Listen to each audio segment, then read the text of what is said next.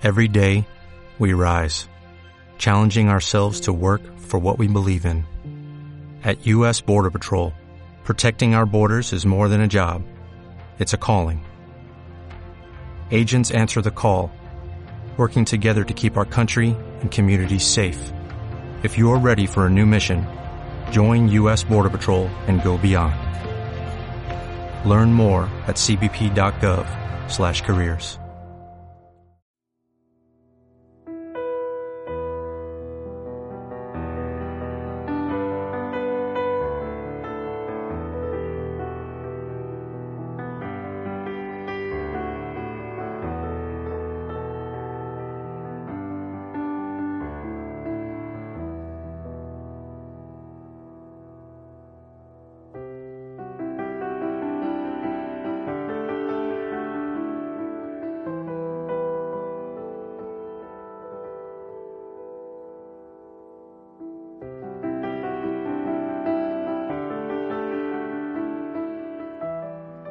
todas y bienvenida a Casi Cinefila, un podcast donde hablamos de cine y bueno, de casi cualquier otra cosa. Somos Pablo Candela y Sara. y en el episodio de hoy vamos a continuar nuestro repaso de las películas nominadas en la próxima edición de los premios Oscar. Este año, como bien sabéis, los Oscar van con retraso, pero no pasa nada porque, bueno, nosotros también. Hoy vamos a comentar eh, tres películas, eh, Judas y el Mesías Negro, Nomadland y Una joven prometedora.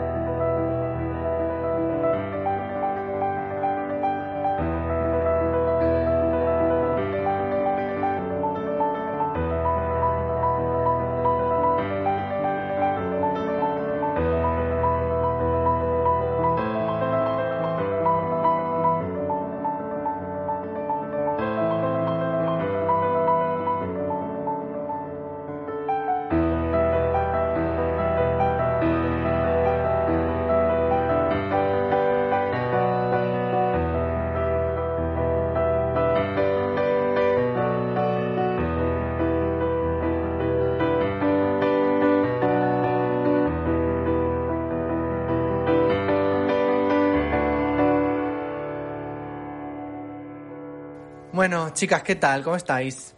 Muy bien, con muchas ganas de los Oscar. Mal porque no te veo la cámara. bueno, no pasa nada. Lo importante es que me escuchan. Eso es así. Em, Eso es así. Vamos a empezar hablando de una película que se llama ah, Judas y el Mesías Negro, Judas and the Black Messiah. Eh, es de las pocas películas que técnicamente es de 2021 y no de 2020, porque se estrenó en 2021. Eh, de, la película está dirigida por Sasha King eh, y protagonizada por Daniel Kaluuya y la Keith Steinfield. Daniel Kaluuya eh, lo conocemos todos porque es el señor de Get Out. Déjame salir, esta película que a mí me encantó.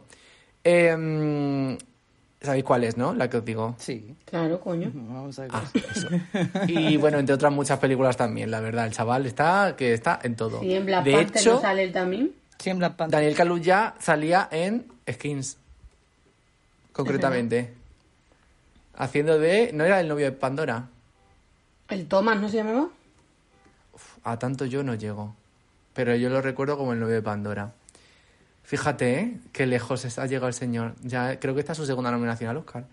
Eh, Sí, era segunda. Bueno, eh, Judas and the Black Messiah es de, es de estas películas que HBO Max ha estrenado en mm, HBO Max directamente y que ha llegado también a algunos cines. En España ni una cosa ni la otra, pues porque yo qué sé, seremos racistas, supongo. Y esta concretamente han decidido que no le van a estrenar en el cine y la han puesto directamente en alquiler. Nosotros, como somos súper legales, hemos pagado los 13 euros que cuesta y hemos visto la película. Y vamos a empezar a comentarla Con la mascarilla así puesta en un casa. poco... Todo mundo. Vamos a... Qué cachondeito, ¿eh? Eh, algunas de las nominaciones que tiene el Oscar eh, son Mejor Película, Guión Original, eh, Actor... Bueno, aquí hay un, aquí hay un pequeño drama porque eh, los dos actores están nominados a Actor mm, secundario, Actor de reparto. Y diréis, si Daniel Kaluuya y la Keith Steinfield, que son literalmente Judas, and the Black, bueno, The Black Messiah and Judas en la película, si está nominado a Mejor Actor de Reparto, ¿quién coño está nominado? O sea, ¿quién coño es el protagonista de Judas and the Black Messiah? ¿Alguien me puede responder? El, el cerdo, el cerdo policía. ¡Qué cerdo! es que es un cerdo idéntico. El señor del FBI agent. Ah, ah sí. No, pero Sí, es. evidentemente es el Caluya, ¿no? O sea, ¿qué sentido tiene? Eh, pues yo creo, yo diría más bien que es el, el otro. Bueno, pero es que realmente son los es dos. que no sé, no sé, no me acuerdo de la otra persona. Joder, tía, pues a- estaba el que se, inf- se inf- No es que no se infiltra, en plan, se mete en el- las panteras negras, ese. La película ¿Ese- ese lo es el sigue a él realmente. No, no es el, ese es Judas. La Keith. Claro. Vale, el otro es el de Son One Grey, El de Samon sí, Grey y el Judas. efectivamente. el que se infiltra. Sexta nominada. eh, son One Great. Eh, mm, bueno, ¿qué decir de esta película? No sé. Sí, que en realidad La tiene bastante más protagonismo a veces incluso el Judas que Black Messiah en cuestión. Lo que pasa es que Eh, sí, para sí, mí lo único bueno que tiene la película se peli es precisamente el Caluya, en concreto. A ver, y si tú eres la que la has visto más recientemente, ¿qué te ha parecido? Eh, Yo es que ya llega un punto y digo, o yo tengo déficit de atención, o esta a las pelis sobran media hora. Porque este ritmo, a ver que se dijera, no sé, un suspense, un... no, no, le falta chicha para mi gusto, pero bueno.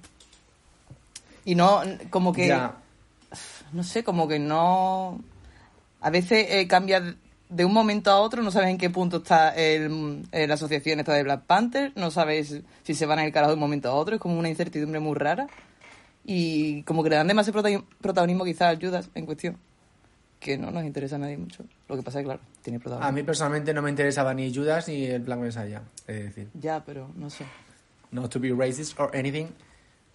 Pero es que de verdad, mm, yo lo siento, pero es que no conecto con la historia, principalmente porque no, o sea, no conecto con la historia porque no conecto ni de manera racial, obviamente, ni de manera geográfica, ni de manera histórica. En plan, es que no tengo ni puta idea de nada de lo que pasa en ella. Y como y me recuerda un poco a, a Mank porque es como son películas en las que pasan las cosas, pero tú, si no tienes ni puta idea de quién era Mank y de toda la gente que sale en Mank, ni tienes ni idea de quién es el de las panteras negras, ni qué hacían realmente las panteras negras, A ver, tampoco... no te enteras de nada. Yo creo que falla un y yo poco las de la película. negras en las parte conozco también, de no sé. refilón, vamos. ¿Eh? Yo creo que quizás sea un poco fallo de la película que no, mm, no te meten demasiado en el mood de, de la asociación, este movimiento de Black Panther. O sea, te lo encajan bien, Yo te lo contextualizan bien porque ha muerto Martin Luther King, bueno, de los 60 y, 60 y pico hasta los, no sé, 80 y pico creo que es el movimiento. Pero Yo no creo que el problema sea de la película, creo que el problema es nuestro, que no nos interesa y punto, y no pasa nada. Bueno, yo creo que un poco las dos cosas, ¿eh? porque la peli es, es aburrida. Aparte de que no nos interese, es que la peli se hace aburrida.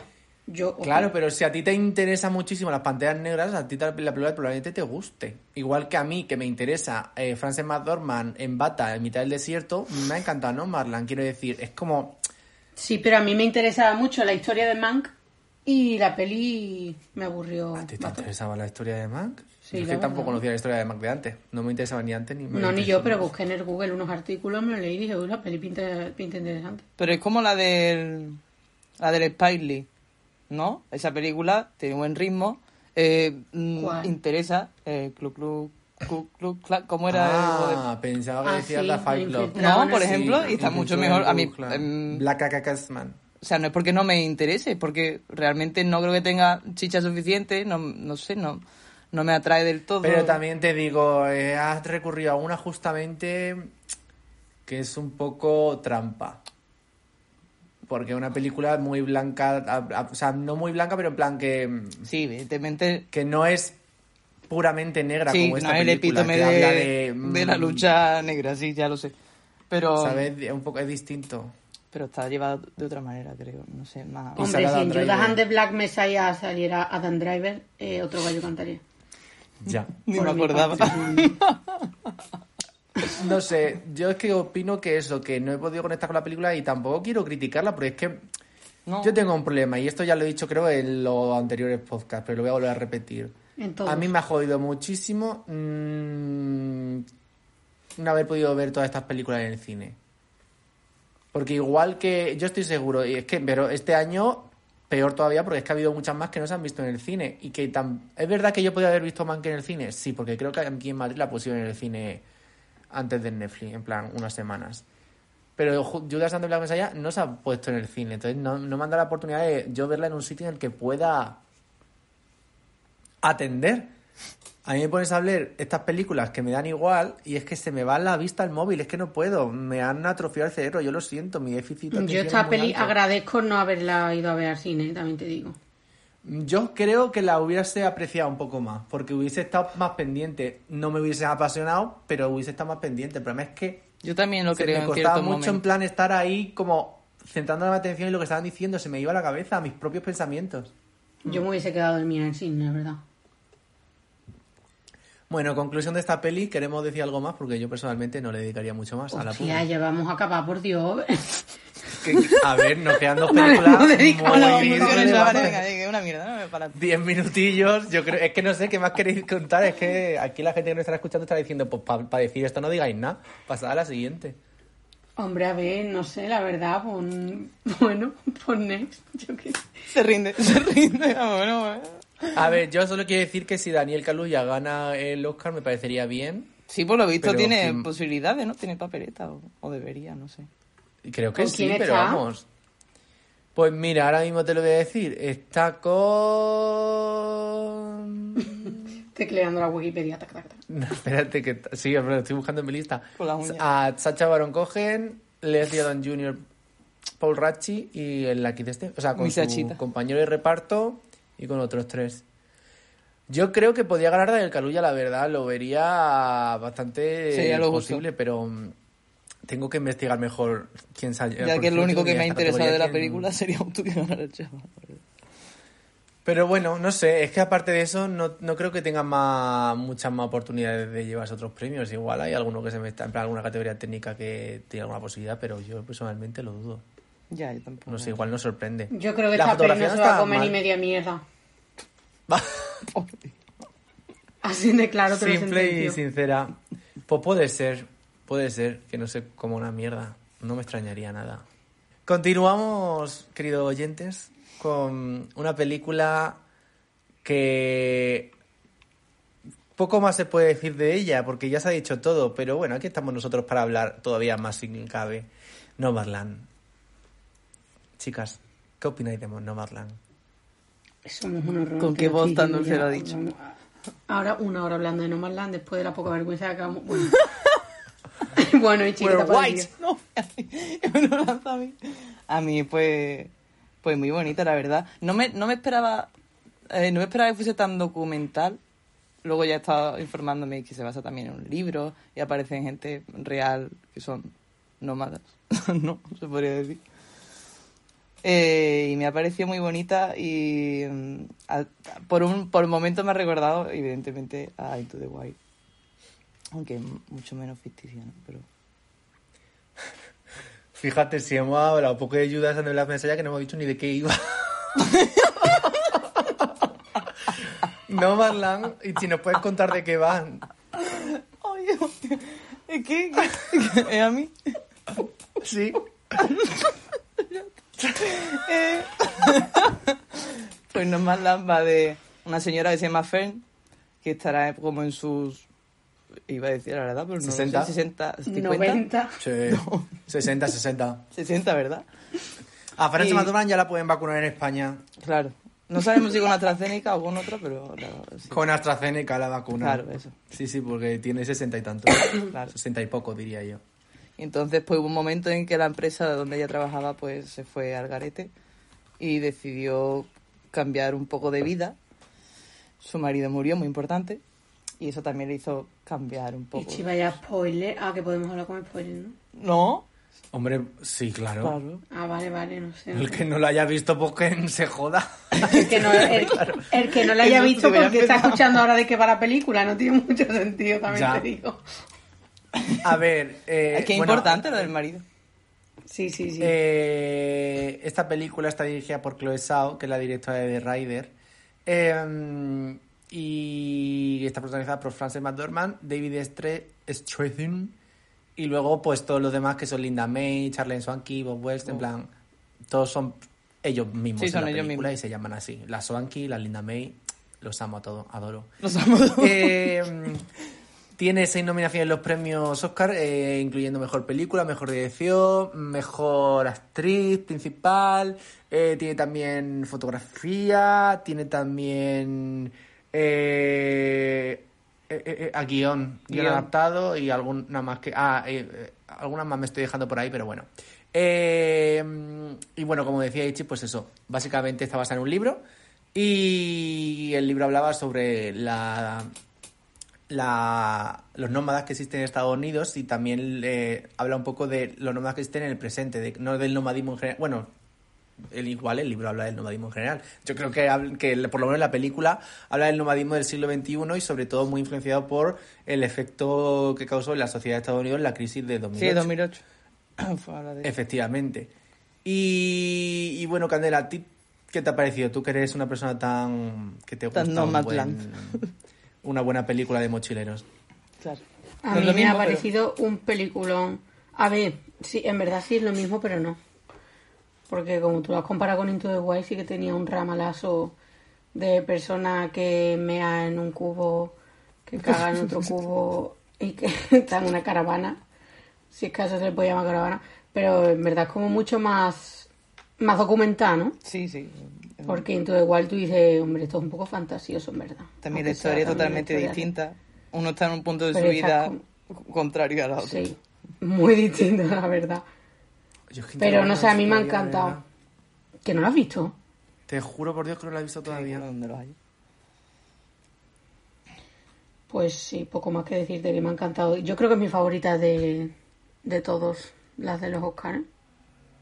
Yo opino igual. Eh, me han gustado no tantas como yo querría, pero las que me han gustado me han gustado mucho. Eso es muy y importante. así, Muy amigo de tus de amigos. decir, yo esta fue la primera película de los que vi este año porque la vi en San Sebastián cuando se estrenó allí y llevo desde entonces diciendo wow esta película es increíble es que es mi favorita del año mm, apasionante y ahora la vuelta le puse le puse 5 estrellas en Letterboxd y ahora que la he vuelto a, la he vuelto a ver en el cine la semana pasada Ha puesto 10 estrellas. eh, le he puesto incluso un corazoncito. Fíjate lo que me gustó. Em, ¿Cómo nos para mí una comunicamos la película generación Z? que yo os la juro, es que admiro mucho eh, hacer ese tipo de cine y hacerlo tan bien, porque creo que no es nada fácil. Mm, yo lo estaba pensando Eh, no es nada también. fácil hacer una película que va sobre prácticamente nada, porque es que no va sobre realmente Y que conecte con la gente tanto. Efectivamente, que lo que te está contando. O sea, yo creo que esta película podría haber salido mal de muchas maneras. Sí. Y sin embargo, Sí. es que se equivoca muy poco. Porque Frances McDormand es la actriz perfecta para ese papel. Es que es perfecta. Nació para Y tiene sentido porque fue ella la que cogió y dijo, le dijo a Chloe Zhao, Chloe Zhao, me diriges esta película que me he leído este libro yo y me ha encantado. Y la quiero protagonizar. ¿Así y Chloe fue? Zhao dijo, sí. Eso no lo había fue". leído. ¿Te lo contó ella? me la sí, ella misma me lo dijo y me mandó un WhatsApp el otro día y me dijo, fíjate lo que es la vida. Te adjuntó la película, ¿no? Para que Ichi la viera. Le mandó un fax. y me mandó un screener, sí, anda, ya qué poca vergüenza tenéis. Bueno, eh, y eso, y el otro día escuché, eh, ay, que iba a decir algo y se me, me ha olvidado. Ah, sí, esto lo escuché en un podcast mm, del cual bebo mucho, eh, que os recomiendo a todos, las está nominada, en el que habla mucho mejor de los Oscars, mucho mejor de lo que hablo yo. Eh, esto lo escuché en un podcast. Eh, que, que contaban eso, que ella eh, se reunió justo cuando ganó el Oscar por tres anuncios en las afueras. Sí. Ah, en aquella época fue cuando se reunió con Chloe Zhao y le dijo, y es que la gracia es que ella en los Oscars dijo, a toda la gente que me está viendo hoy, le hizo que se levantaran todas las mujeres nominadas y dijo, llamadnos. No nos hablé ahora luego en la fiesta después. No, no, no. Mañana nos llamáis y Eso. que vayamos a vuestra oficina. vais- No con el copazo, vosotras a no, mi no. oficina. Mañana por la Claro, mañana. en plan, queremos contar historias y tenemos muchas historias que contar. Vamos a hacerlo.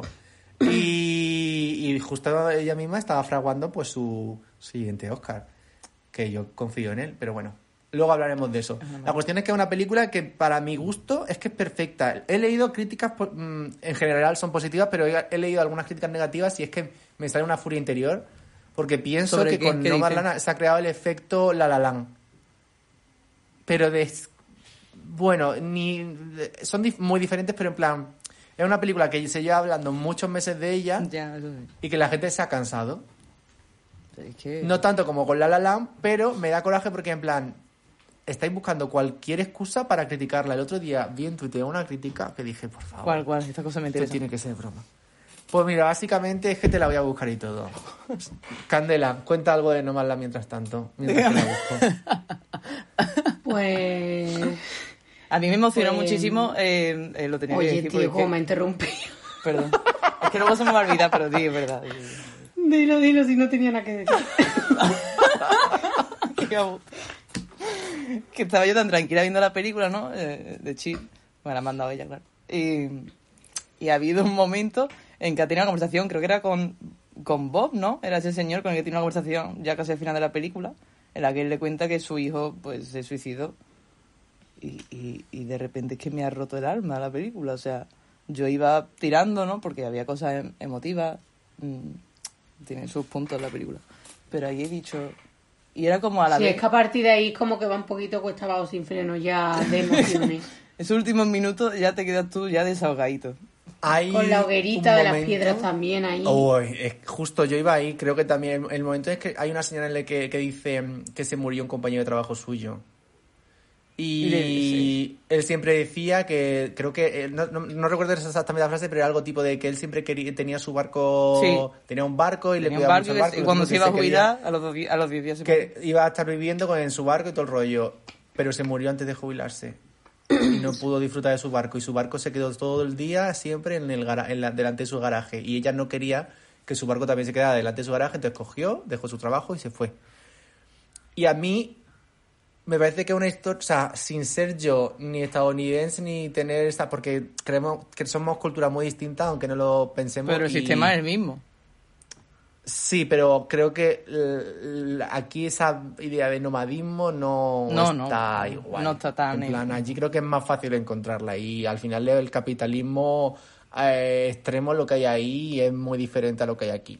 Pero la cuestión es que sí que yo muchas veces, ahora como soy ya un ser que pertenece a mm, el mundo adulto, con un trabajo de 10 a 6 y que Cuéntanos. tiene que hacer, en plan, pues eso. Yo Desahógate, hijo, pienso, desahógate. a mí, mm, a mí me gustaba mi trabajo, en plan, mm, me gusta trabajar, en plan, la idea de trabajar está guay, pero al mismo tiempo pienso, ¿quién No nos ha... guay. ¿Quién, o sea, qui- por cómo, cómo se nos cómo se nos ha engañado a lo largo de la historia para que pasemos de ser esclavos de el feudalismo y- o literal esclavos, porque había gente que era esclava comprada por otra gente, a ser esclavos del capitalismo, ¿no? Y a tener que trabajar para subsistir. En plan, ¿y si yo no quiero contribuir a la sociedad de ninguna manera? ¿Qué pasa? Te- ¿Por qué tengo que contribuir a la sociedad? Eso Además, es una eso cosa está, que yo me... está muy bien en la película porque surge todo como de manera muy natural, en pequeños diálogos, en pequeños momentos. Y a ella constantemente la gente viene a decirle, oye, que si quieres de verdad te puedes venir a vivir con nosotros. Es que es una decisión suya, es una persona muy adulta Sí, además y está le- fuera del sistema. tantas quiere- oportunidades. Claro, pero... Ya, pero ella realmente, o sea, creo que el, por lo que dice esta mujer del barco es un, al final, sus razones son diferentes a la de Franz, a de Sí, hombre. son eh. Fern, porque parece que ella se ha ido como a ver el mundo, ¿no? Y a vivir su, mm, lo que le quede de vida, a lo mejor le quedan 20 o 30 años de vida, que la señora era joven. Y Fern, sin embargo, aunque sí que podría quedarse con su hermana, por ejemplo, ella decide que quiere vivir ahí, pero también quiere trabajar. Y de hecho hay un momento en el que le dice, eh, mire señora de los, de los servicios sociales, que yo quiero trabajar, puedo trabajar y quiero trabajar. Entonces, no es que sea una persona que diga, no, yo me voy con mi furgoneta, no quiero, o sea, quiero estar a mi puta bola, que no me moleste nadie. Mm, realmente no, ella quiere, ella tiene que ganar dinero porque al final, o sea, lo que quiero decir es que no está idealizando la vida de... No, no. me cojo la furgoneta. Evidentemente me es que la furgoneta, campo. una gasolina, una, un estacionamiento, Claro, tienes que pagarlo también, aunque viva en una furgoneta. Claro. Y de hecho, ella dice en algún momento lo que gana, y yo digo, joder, ni con ganando eso, que es una mierda en Estados Unidos, pero coño, ¿no te da para vivir en una furgoneta? ¿Así, de, ¿Así es Estados Unidos? Pues sí. Entonces, bueno, voy a leer la crítica esta porque si no se me va a olvidar. Venga. Está en inglés, la voy a traducir un poco sobre la marcha, pero dice, eh, una de las muchas cosas, eh, o sea, una de las, de las muchas decisiones para evitar los temas políticos de cualquier manera. El, el retrato que hace, dice, de Weirdly Toothless, yo entiendo que es como el retrato un poco ignorante que hace de, de Amazon. Eh, la manera en la que eh, sucede una cirugía en, en la película, que creo que a Swanky, la que, a la que la operan, sí que se menciona en ningún momento el sistema sanitario o la sanidad, el problema de la sanidad en Estados Unidos. La completa eh, eh, ausencia No, de la cirugía es la que le hacen al hombre este, perdón Sí, que interrumpa. ¿A quién? Ah, no me acuerdo cómo se llama, al que se A Dave, tiene Dave ahí se un leve affair. Sí, a Dave. Ah, sí. Uy, pues sí, no se la hacen a él. Porque la otra señora es la que se va, desaparece. ¿no? Un buen día. Ah, bueno, Sí. no, la que desaparece es la Linda May. La Swanky es la que tiene cáncer y se muere. Sí, bueno, las dos desaparecen un poquito, también te digo. Claro. Bueno, la cuestión es que eso, que critica también la falta de mm, eh, conversaciones políticas y debate entre gente que claramente tienen una, mm, una idea política. Eh, y el hecho de que hayan cogido a dos personajes, o sea, que los dos personajes más importantes que son Fern y el David, ¿hemos dicho que se llama? Sí, ¿no? Creo ¿El que señor? Sí, o Dave. no. Eh, pertenezca a dos familias con dinero y que han decidido eh, deliberadamente no tener una casa y, eh, ser nómadas, en vez de mostrar historias de nómadas de verdad. Pero eso, o sea, esta crítica la leí yo el otro día dije, vamos a ver, estamos cayendo en lo, de mim- lo mismo de siempre. Estás criticando a la película por lo que no es, no por lo que es. No es lo plan, suficientemente cogido- activista. Claro, es como, la película no es lo suficiente tal, es como, pero es que esa no es la película, en plan... Es que no es el o sea, objetivo de la entiendo- película, claro. Claro, es como en plan, mm, Chloe se ha hecho la película que le ha dado ya la gana, juzga esa película. Si y se agradece que la haya hecho entender- así y no como esta persona dice. ¿eh? Claro, pero porque yo, por ejemplo, cuando digo que el problema con Judas and the Black Messiah creo que es mío y no de Judas and the Black Messiah es porque creo que no he conectado por la película con, por una serie de razones. Pues igual, igual que aquí sí que he conectado. Entiendo que esta persona le da... Esta crítica está llena de mm, una persona que claramente le da coraje que Nomadland haya tenido mucho éxito porque es la típica persona que se, que se aburre de las cosas de las que le gusta mucho a la gente. En plan, todo lo que tenga mucho éxito Tiene que ser siempre va a tener distinto. detractores que dicen, pues no es para tanto. Siempre, es que de toda la vida de Dios, eso es siempre. Es ley divina, siempre es- aparecen estas personas. Entonces, esta crítica creo que es buscarle como los tres pies al gato, es decir, ¿se dice así? ¿Los tres pies al gato? Sí, los tres piedras. Sí. En plan, Es que, ¿Por vamos qué no a ver, critica el la sistema película por lo que americano sí que es? médico. Sabemos ya todo que es una mierda. La película no va a ir de eso. claro, es que va de otra cosa. Es que... Y Y el hecho también de que en las plan, conversaciones se dejan caer muchas cosas y se ven muchas cosas. Cuando ella le dice, pues a mí me parece un problema que tú te dediques a venderle casa a la gente, bueno, pues, se dice eso, ¿no? A gente que se va a hipotecar Sí. toda su vida y no va a poder... Claro, casas que no se pueden permitir. En plan, Claro. hay una idea política ahí que está mencionando la película. O sea, y lo hace continuamente. más hay conversaciones otras, pero- literalmente. Sí que hay un debate político en torno al capitalismo y a, a la idea de que esta gente se está saltando las reglas y están como eh, viviendo un poco fuera de la normalidad. Yo creo que sí que lo hay. Sí lo hay. Entonces, otra cosa es que a ti te- no te parezca suficiente. Bueno, pues si no te parece suficiente, el problema sea tuyo, no de Nomadland, pienso yo. Te vas y te ves el juicio de los siete de Chicago si quieres un poquito más de aburrimiento. Ya está, fin. Es que en la vida real tú no conoces a un nómada y te pones a decir, pues la verdad es que el sistema es que está tan mal que por eso lo tenemos que acabar. No, tenéis unas conversaciones más naturales, que pues, a veces puede llevar eso y otras veces no, como surge con el chavalito ese que conoce tan mono, rubio. Una conversación normal, O es que tiene tanta pinta de aquí, te echan de menos, cosas así, porque es lo natural, ¿no? Que la, la película yo creo que pretende precisamente ser más natural, más documental, más... no sé. Pero, y no flipa, a mí eso que dices, mm, me o sea, yo veía con mucha naturalidad y, y lo flipaba porque en el fondo es una película que está guionizada, en plan, tiene un guion que si tú te lo lees, pasa lo que pasa en la película. Habrá, habrá cambio, habrá cosas que, que no han llegado al final, pero quiero decir, habrá- eh, está casi todo igual. Todo lo que sucede en la película está guionizado y Frances McDormand es una actriz que es tan natural que te permite creértela. Entre Yo creo, o que sea, es que, yo cu- yo cuando- creo que Frances es esa mujer. Es que es verdad, en plan, esto lo hemos hablado creo que también. Esa película le pones cualquier otra actriz y no te funciona, incluyendo una Meryl Streep o como una actriz en plan increíble. Es Vamos que a no ver, te también porque- no te la crees ahí. La Francia esta parece con esos cuatro pelos que me lleva despeinado.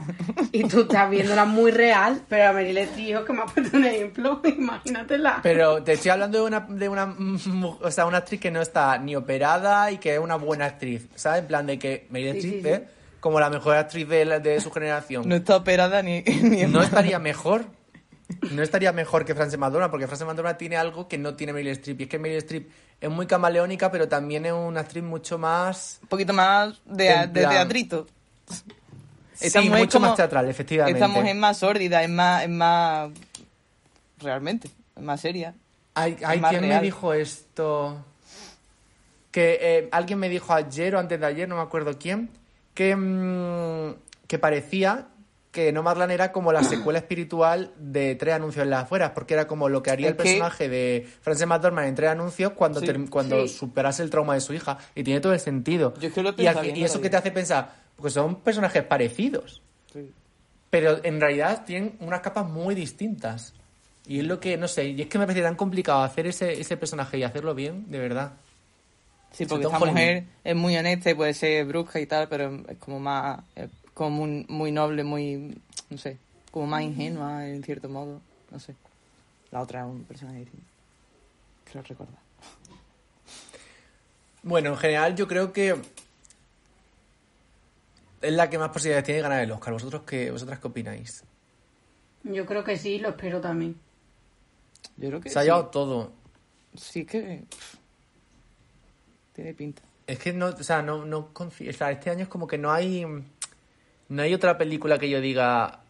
Ah, mira, pues. O sea, que yo diga no, que, la, que, que se esté diciendo esta se lo podría llevar. En plan, no existe. No existe una contrincante. Por eso me parecía raro que ganase otra.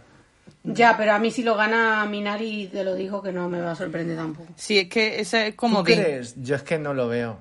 No, es que de verdad eh, me parecería muy raro que ganara justamente otra vez la película asiática. Mm, Ya, A ver, las plan, temáticas y son muy distintas. coreana. No, no seamos simplistas tampoco. que sí, que sí, pero no, no seamos nosotros, no, que no lo sea la academia. Totalmente. Vamos a hablar, en plan, que hasta hace unos años era Oscar So White, en plan. Es guay. Yo no creo que la academia de, lo, de Hollywood vaya a decir, venga, otra. Es que no me, no, no me lo creo. No me lo hombre, a creo. ver, Si que es repetitivo si gana otra vez una coreana, pero más repetitivo es si gana una peli americana. Ya, pero es que son los premios del cine de Hollywood. Qué gran argumento, güey. Totalmente. La verdad. ¿Sabes? En plan, Ya. eh, los premios del cine de Hollywood va a ganar el cine de Hollywood. Y ya mucho es que está ganando Nomadland, que es una película que parece una película independiente, aunque en realidad es una película distribuida por Disney. Quiero decir. Va a ganar no- Nomadland porque esos paisajes de Estados Unidos, esa representación Tienen que darle- de los cowboys en el bar bailando, eso no le ganan al niño de Minari con las botas de cowboy, así que... Ni siquiera de va. Chicago. Por muy... Uy. Ay, es que esa ni me lo planteo, es que esa, te lo juro que cada día quiero olvidarme de ella. Ay, pues yo que me encantó. Una puta peli. Pero Uy, vamos, que me gustó más que. Judas and the Black Messiah. Nada, seguimos intentando destruirla. Em, No hemos Vale, dicho ni de qué vais eh, tomando.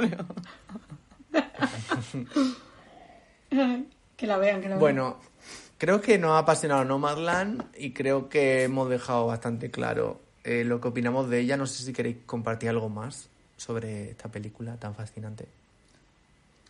Pues no sé, chicos, vedla y que os encante y si nos gusta, Muy bueno el momento. Pero ver, suponemos viento que la han fresco. visto ya porque nos están escuchando. El momento de las liris y de los Bueno, sí, pero bueno. no la ha visto aquí nadie, porque la gente ya no va al cine. Porque tenéis muy poca vergüenza, oyente. Ya, bueno, y lo que no son los oyentes también. Eh, Eh, yo recomiendo verla en el cine porque de verdad creo que eh, 2020 nos ha privado de Muchas cosas. muchas peñas cinematográficas. En el sentido de que muchas pelis han acabado en en plataformas o no se han estrenado y se van a estrenar en un futuro, si Dios sabe cuándo. Y No Nomadland es de las pocas que sí que nos ha permitido disfrutar de una buena película en el cine, con lo cual yo animo a la gente a que la, la vea en el cine y que la experiencia experimente como, como tiene que ser experimentada esa película.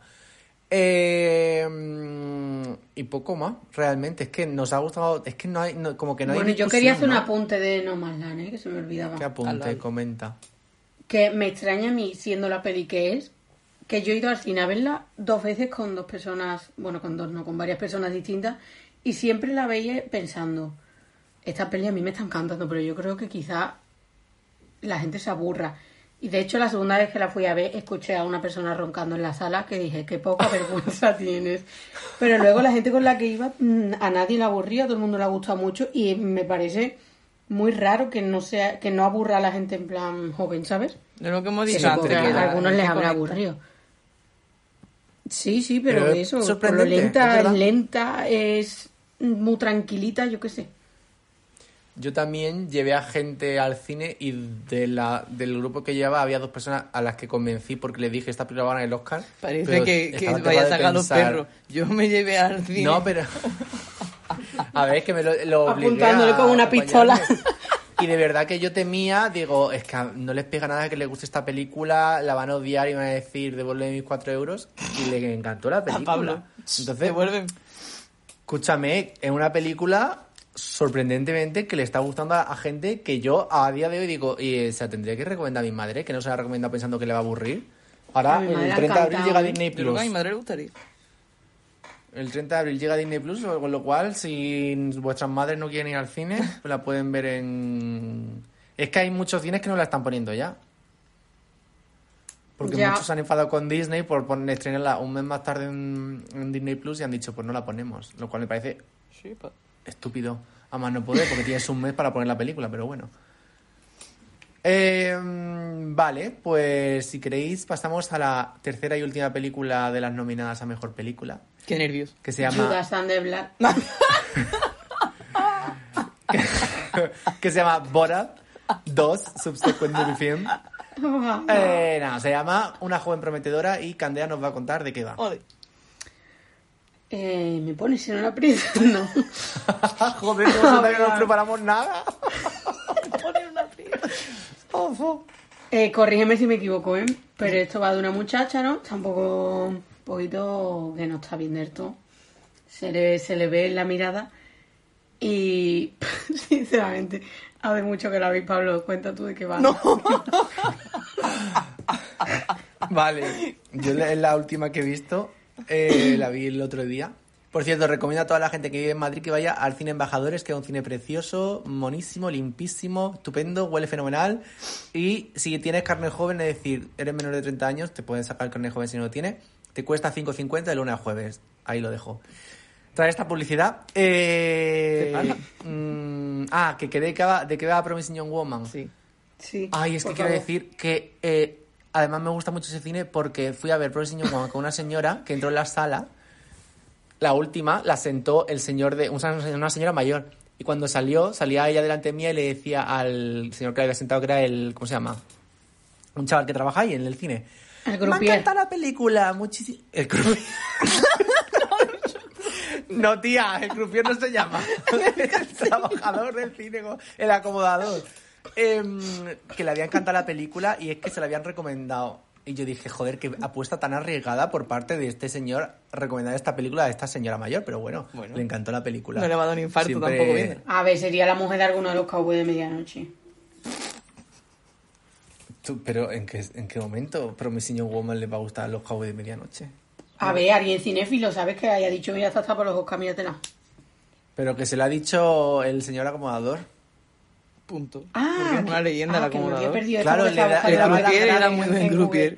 Le daba las gracias al acomodador por haberse recomendado. Bueno, después de esta simpática anécdota, eh, mm, eh, la película de Promising Young Woman de Casey, que es una, una chavalita que se dedica eh, de vez en cuando, así por la noche, semanalmente, a irse a un bar, a hacerse la borracha y cuando Hostia, un no me mugroso viene a ligar con ella, Ella se sigue haciendo borracha, se la llevan a, todos se la acaban llevando a su casa, todos intentan follársela y cuando están ahí a punto de mm, empezar el magreo, ella dice, "Eh, no estoy borracha. De hecho, ya cuando empieza el magreo. un sustamen, les pega un susto que se caen para atrás y todos se achantan y dicen, "Ah, vete de aquí, estás loca, neurótica. Literalmente se Y dan ella, cuenta pues, de que está sobria y se asustan.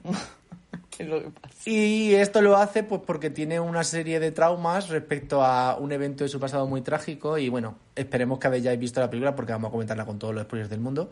El, el evento es que su amiga fue violada eh, cuando estaba en la universidad y se suicidó y después de esa violación nunca volvió a ser la misma. Acabó quitándose la universidad. Casey también se quitó la universidad para cuidar de ella y la amiga no se recuperó nunca, se acabó suicidando y Casey pues le guarda mucho rencor a todas las personas que fueron culpables de ello y entre y al final eso evoluciona a la cultura o sea eh, Casey tiene muy presente la cultura de la violación en su vida y básicamente Un es como periplo de una venganza. guerrera una una venga vengadora de, de todas las mujeres que un- algún día Han sufrido una agresión sexual el patriarcado.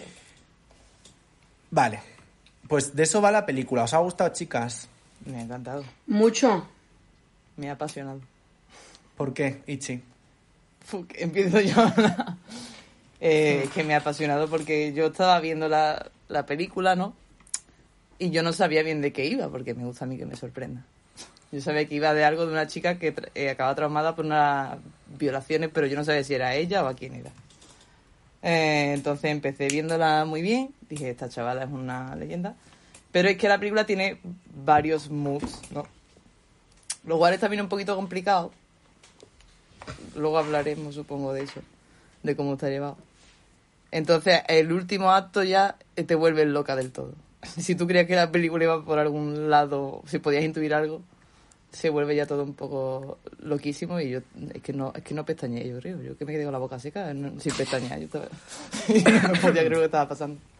Entonces, yo creo que sí, de mis películas preferidas de, de, de mucho tiempo. Me ha mucho, me ha gustado mucho. ¿Y a ¿Tu ti, Candela? favorita de los Oscars? Sí. Fácilmente. Hola. Lo dejo. A mí, a mí también me encantó, la verdad. Iba con mucho miedo porque porque me, me metí en Letterboxd a ver lo que decía la gente y era o cinco estrellas o media. Mm, Es verdad, Lucy Letterboxd te puso la odiado fatal. y lo entiendo, ¿eh? Y yo, por ejemplo, que lo vi con mis amigas, Malena, una amiga mía, creo que no le gustó nada. Y, ¿Por qué? y a ver, que lo entiendo. Lo entiendo porque es que al final se pasan tres pueblos y medio. ¿Con qué? Espérate, antes de llegar al final, no lleguemos todavía ahí, que eso lo quiero comentar yo en profundidad. Ah, con el final se Pero a ti, Vale, vale. a ti te ha gustado Sí. la película, ¿verdad? O sea, A mí yo me es que tengo... A mí me ha gustado mucho, eh, pero me parece de todas las películas de los Oscars me parece la que más debate genera y más debate tiene porque... mm, Bueno, para el que no lo sepa, esta película está dirigida por Emerald Fennel. Mm. Vamos a poner un poco también Es su en contexto. debut, pero bueno, ya había estado en Killing Eve. Emerald Fennel, para quien haya visto The Crown, pues ya eh, os sonará porque es Camila Parker Bowl en, en The Crown. Y también es su debut, pero bueno, es su debut Relativo. después de haber sido la showrunner de Killing Eve Season 2. También te lo digo. Lo he dicho, lo he dicho. Que, que- claro, pero que en plan debut, bueno, Que no es. en el cine. Eh, y tiene, entre otras nominaciones, eh, son cinco, tiene Mejor Película, Mejor Directora, Mejor Actriz, Mejor Guión Original, en fin. Tiene ahí una serie de, nominaciones bastante justas, yo le daría alguna más.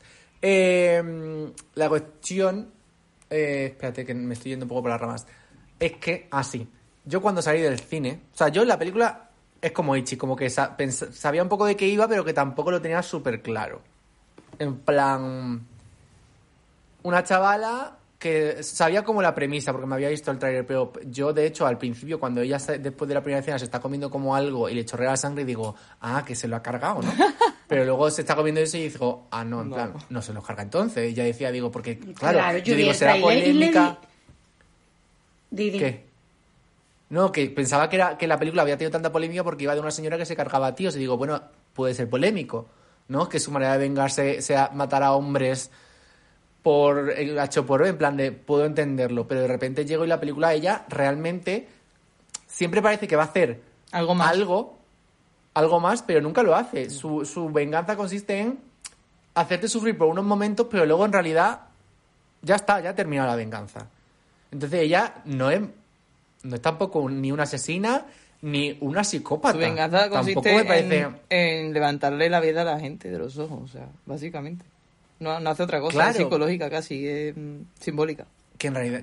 Claro, pero que en realidad es una venganza flojita. Al final, si lo piensa, ella se tira toda la película, o sea, toda la película, no, casi toda la película, su manera de vengarse, incluso con la, con la gente ya de la violación, en plan, El tema, La- o sea, es que esto no lo habla con nadie. El tema cuando queda con su ex amiga, muy amiga, y entonces le deja al Sí. chaval. ¿Qué pensasteis Sí. vosotros? Sí, uff. ¿No os cagasteis yo, de me yo dije... Sí, Claro, sí, sí, porque digo, yo no digo... puede ser así de hija de puta. Yo estaba Claro, digo, uy, en uy, plan, uy, esto ya película. se está, está yéndose por unos caminos que yo digo, esta señora, y luego otra vez te vuelve a decir que no. Claro. Que aunque tú te creas que esta tía en todo el rato va, a- va a hacer una venganza del A punto de- y va a punto. va a hacer algo, en plan, va a caer en su propia trampa, Hmm. nunca lo hace porque ella siempre es consciente de lo que no quiere llegar hasta ahí. Quiere que la gente sufra, pero sin pero hasta un momento, ¿sabes? Como en plan de te voy a hacerlo pasar mal como a la, a la decana.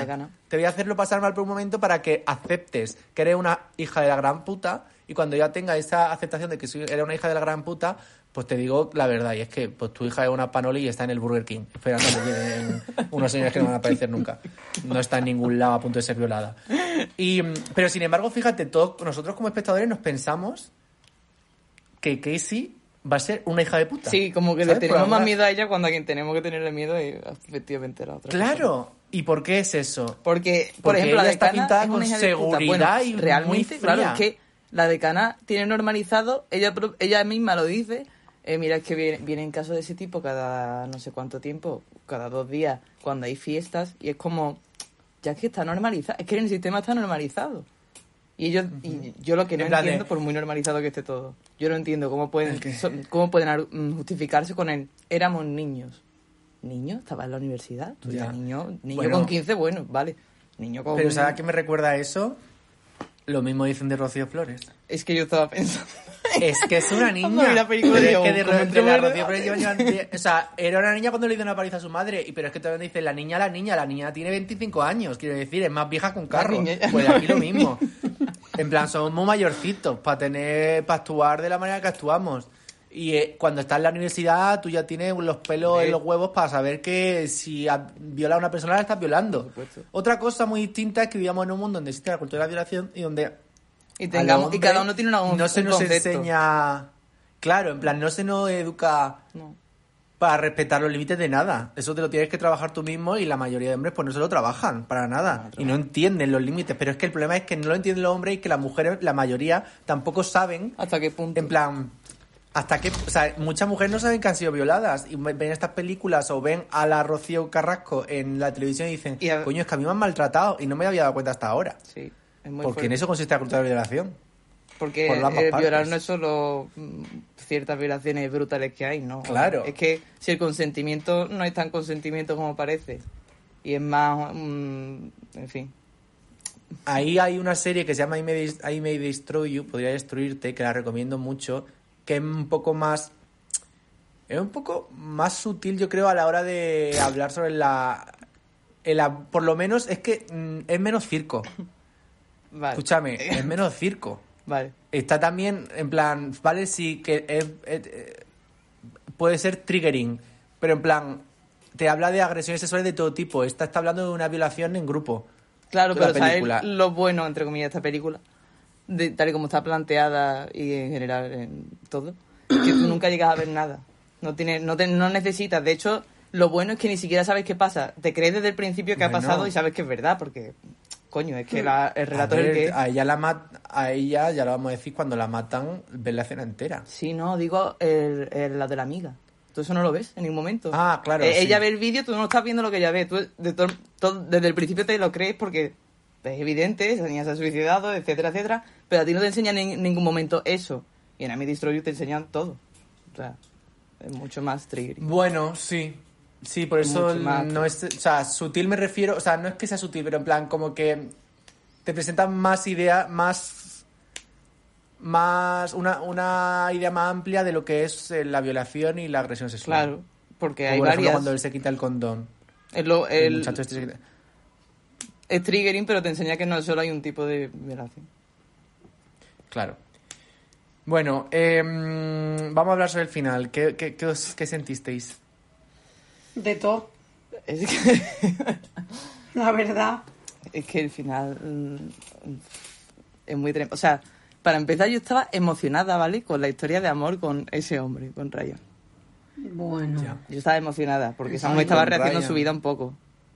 Y el hombre A, a parecía mí ese hombre me, me, me sobraba tanto de la película en muchos aspectos Es distintos. que, sinceramente, de los rubios que se llaman Ryan no te puedes fiar, Claro, sinceramente. totalmente. Así que... Yo en el fondo lo estaba, vi- estaba viendo la película y estaba pensando... Que se lo digan a Chenoa. Ay.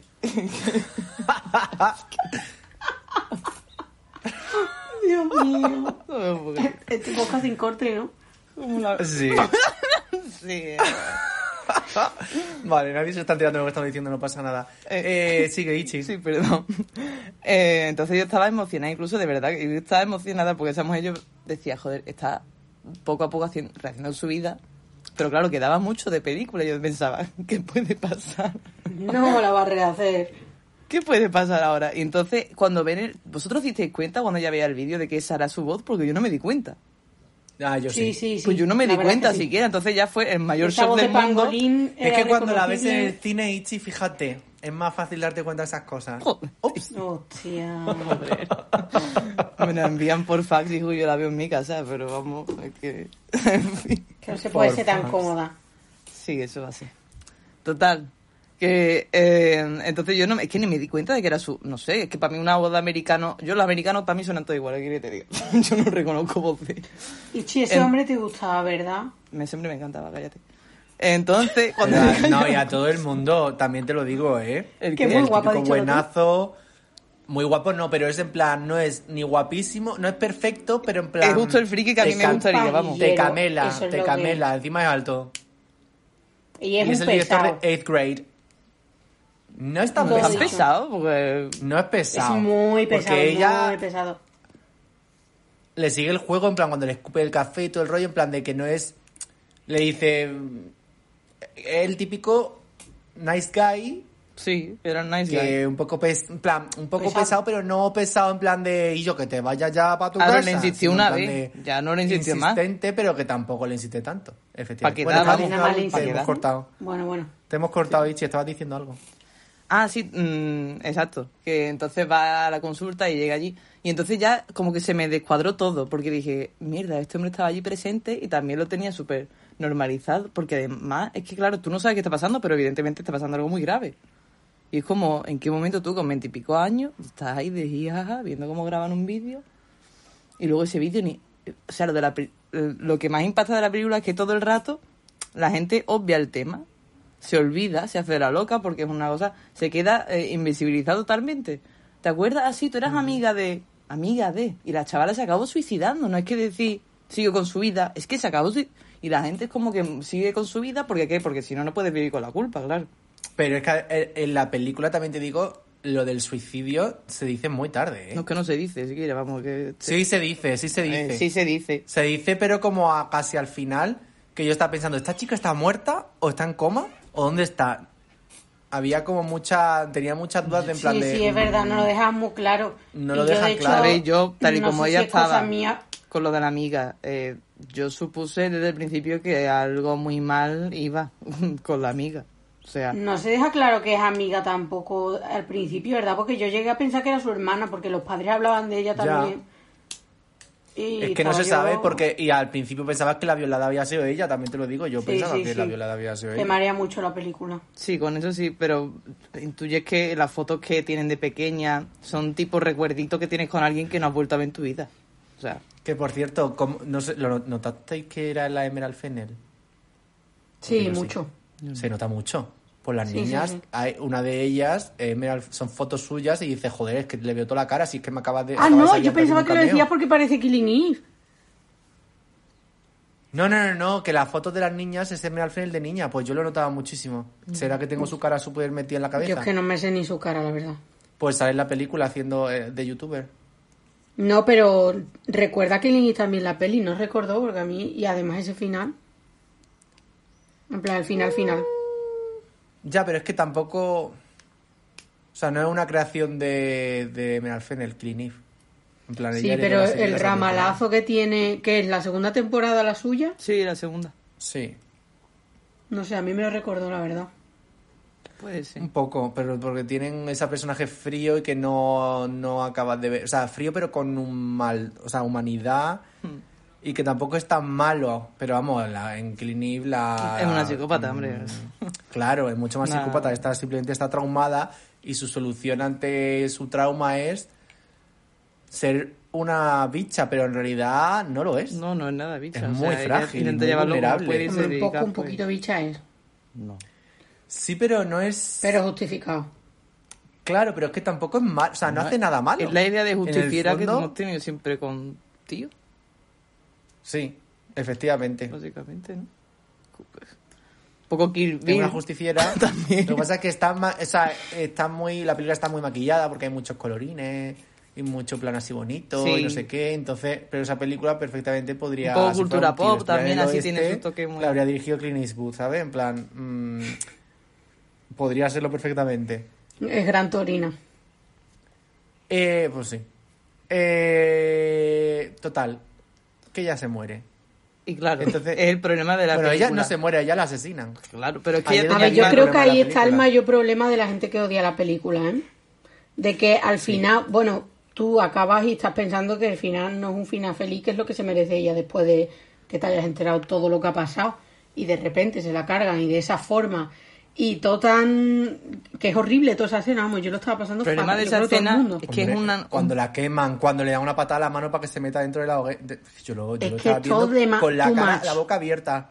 O sea, es Sí, que sí, es sí. como eh, una escena larguísima en la que ves cómo le va asfixiando. Entonces, como... Dios mío, me- mm, ¿qué quiere que me... Es muy gráfica. Y luego sube el otro y dice, anda, pues bueno, pues te ayudo y la quemamos. Pero es, es Y, yo te está dando tanto coraje, estaba- en plan, hijos de puta, tío, qué coraje, es que da mucho coraje. Pero, ¿sabes qué? O sea, yo, eh, por lo que he estado leyendo y eso, eh, la, el, sí que hubo un momento en el que ella sobrevivía al final, pero que de, casi desde el primer momento, Emily al final tenía claro, que también escribió el guion, que tenía que morir. Y yo en el fondo lo entiendo. Yo también. Porque aunque, Sí, aunque yo, yo salí traumado y de hecho envié un audio yo diciendo no sé qué me ha parecido la película porque es que estoy traumatizado ahora mismo con el final. Porque me ha dejado un mal cuerpo Claro. de pensar, es que, o sea, salí de esto que tienes como el pelo de punta, de decir, madre mía, la película me está gustando mucho y estaba siendo como incluso divertida a veces y de repente te pasa esto y además te pasa y el problema es que no te pasa y la pregunta la película entra en otro mood No. súper oscuro de, Ya, no no no siguen con los Ahí colorinches con la música súper bonita e incluso con ese final de me he vengado aunque estoy muerta pero estás muerta Y con un final ¿Sabes? de, con un móvil hablando, con una musiquita, ¿no? Es como algo tan con un guiño de ella sí sí A sí, ver, sí. pero yo por ese final final, yo creo que si no llega a pasar el plot twist final del todo y se queda la cosa en que muere y punto, mm, le pongo media estrella. Pero luego, aunque sea con tono de bromita, cachondeo, no, hombre, eh, acaba increíble. Eso es increíble. Sí, sí, no. Pero porque acaba arriba, pero yo no le hubiese puesto menos eh, puntuación. O sea, si a mí me, se muere y se termina así la película, creo que sería mucho más cruda y también mucho más real. Porque al Sí, final pero a mí es me una película que muchísimo juega con... Ya, pero porque estamos acostumbrados a que las películas hagan lo que querían, lo que quieren que hagamos. Entonces Megan Final dice, te voy a, Te te, voy a la voy a meter un poco doblada, te voy a, te voy a dar una de cal, pero Te voy a doble engañar. No te voy a dar otra de arena, te voy a dar un Mm. para que te lo comas y seas feliz. ¿Sabes? Como en plan, te la, te la mato y te dejo ahí con el culo torcido pensando, acabo de matar a la protagonista de esta película, que vas con ella todo el rato y estás siguiéndola y, la, y le has cogido cariño y de repente ya la has matado de la forma más grotesca posible, pero consigue su venganza final. Ahora bien, la película es problemática y la están criticando mucho y yo en- entiendo, el- entiendo la crítica aunque no la comparto exactamente porque dicen que, que vale, que sí, que la película habla de la cultura de la violación todo el rato, pero al final eh, se com- la convierte en una mártir. Ella ha tenido que morir Sí. para que la película tenga un sentido y para que el mensaje se cierre y para que la venganza digamos todo, ahora se ha vengado, muy bien, qué hijos de puta. Porque la vida es así Pero, también a veces. yo no creo que sea problemática, ¿eh? Pues es- eso es lo que están criticando. Yo os digo que no opino así por lo que ha dicho Ichi. Yo creo que la vida es así, que es que los hombres matan. tiene una... Ah, ah, Sí, hay sí. mujeres que y es lo que te quiere demostrar la película al final. Claro, es que la película está todo el rato luchando contra algo y también ese, ese personaje dedica casi su vida a ello, a esa venganza. Entonces tiene sentido también que pierda su vida un poco por ello. En plan, es muy triste lo que estoy diciendo, pero en el arco... Y sinceramente, va como está hiriendo a esa muchacha, mejor que se muera, también te digo, ¿eh? Yo me alegré incluso un poco. Es o sea, al final es súper trágico en realidad porque además la película juega con tu corazón diciendo Claro. mm, se ha enamorado. Sí, sí, por eso yo te digo que feliz, yo ahí estaba, digo, que me, me, me ha desencajado totalmente. Y de repente, cuando ella ve el vídeo y lo pierde todo, porque lo pierde, o sea, de repente se da cuenta de que no se puede fiar de nadie. Es que hasta la persona que se supone que le va a sacar de esa mm, de ese círculo vicioso de trauma y de venganza, Estaba es involucrada. también un hijo de puta. Entonces, como ella ha perdido todo, yo ahí es cuando, o sea, la muerte para mí tiene sentido porque ella lo ha perdido todo. Entonces, es que le da igual, o sea, está en un punto en el que lo ha perdido todo Claro. y le da igual, o sea, no es que no sacrifica no por la causa, vida, que se dice. pero en plan, Se sacrifica por la causa. Es muy triste, pero... o sea, es verdad, o sea, es, es un poco mártir, sí, Sí, es muy mártir. Porque no sé, o sea, no me parecería tan mártir si no si la venganza no se fraguase bien. Pero ella cuando va a esa casa lo va pensando que le puede pasar algo. Porque si no Claro, no y de hace- hecho lo deja todo preparado. lo tenía ya todo pensado, lo de deja todo preparado pensando que la puede matar y de hecho al- lo que más coraje me da es que a veces una muerte muy muy tonta. Porque quiero Sí, decir, al como final que se podría él- haber evitado. Claro, si tú debes- o sea, lo que el, el fallo de la película para mí el único fallo respecto a eso sería más bien que literalmente esta señora todo lo preparado que lo tiene, en plan lo tiene preparado el dedillo, Mm. tiene más preparado la, la, la, la- el plan B, es decir, me, me matan y tengo que cometer venganza, que el plan A que es que este señor no se le desate la la de esta Pero de tú, ¿por qué crees que era su Yo plan sí A voy a? Claro, es que es lo que te Ah, iba a decir. Yo creo que la chavala buscaba un poquito no salir de esa casa, ¿eh? Pues entonces eso eso sí que entiendo que es problemático, esa lectura. Es que si esa sí chavala es tenía una preparado los papeles mártir. de aquello, el mensaje guardado, yo creo que lo tenía todo muy preparado porque sabía perfectamente que la esposa, bueno, Sí. estaba un poquito Pero entonces más estás diciéndole a la gente que, un- que para que la, que la única solución, o sea, que no, sí que ahí sí que veo mayor problema, ¿eh? O sea, yo no creo que Que ella se sea la única suicidar, forma de hacerse justicia en verdad es esa, ¿sabes? Pero es que no lo es. En plan, ella podría haberlo hecho todo mejor si mm, Podría no haber, se- o sea, si no hubiera podría haber fallado enviado ahí. el vídeo, haber reabierto un caso, supongo. Eso, pero eso eh, al final es otra película. Quiero decir, si ella fuera el tipo de persona Claro. que, se, que cree en la justicia, pero es que la película también te dice que la justicia. Exacto. Bueno, sí que existe. La, la película no, es- no te dice que la justicia no existe porque al final confía ella en la policía. Que a ver quién confía en la policía, también te lo digo. Ya. Yo no. Y confía además en el, en el abogado. Ya. Que también se puede haber montado un papelón y tú habértelo creído y ahora de repente Sí, él dice que sí, pues pensando, este móvil me, me lo meto por el culo y no lo ve nadie más. En plan, pueden... pu- hay muchas variables y al final ella, o sea, si realmente... Yo es que de verdad que me cuesta mucho, es, no, no creo que sea coherente ni realista con el personaje. Aunque sea una película, quiero decir te estás fiando de muchas variables, en plan, de tu plan, si tu plan es que te van a matar y tu venganza, aunque te mate, o sea, tu muerte es parte de esa venganza, es muchísimo, en plan, es, muy fácil equivocarte por el camino. Creo que me, creo más que ella, no sé quién se va a matar, porque además es que creo que no, ¿por qué se va a querer matar ella? Ella lo que quiere es terminar su venganza y que paguen los que tengan que pagar y luego ya veremos, pero... No se quiere, no se quiere suicidar, no se quiere, se mete en la boca A del ver, lobo, la pero yo chala es creo una que desgracia. Yo no creo que se quiera morir, pero creo que no le importa tampoco en exceso, ¿sabes? Que si le va a salir al final plan bien y se tiene que morir para ello, pues para adelante. Es que si no, no sé, habría tenido. No, habría. Ella era murista, habría tenido más seguridad. Pero a con veces la- que con está muy loca, no es que sé, se es está que- olvidando ese detalle. Es muy Para mí es un plan B, loca. o sea, es como cuando... Yo es lo primero que pensé, que lo tenía que pensar para que fuese así. A ver, que ojalá, ojalá no. Al final es como cuando las mujeres van por la calle volviendo solas a casa...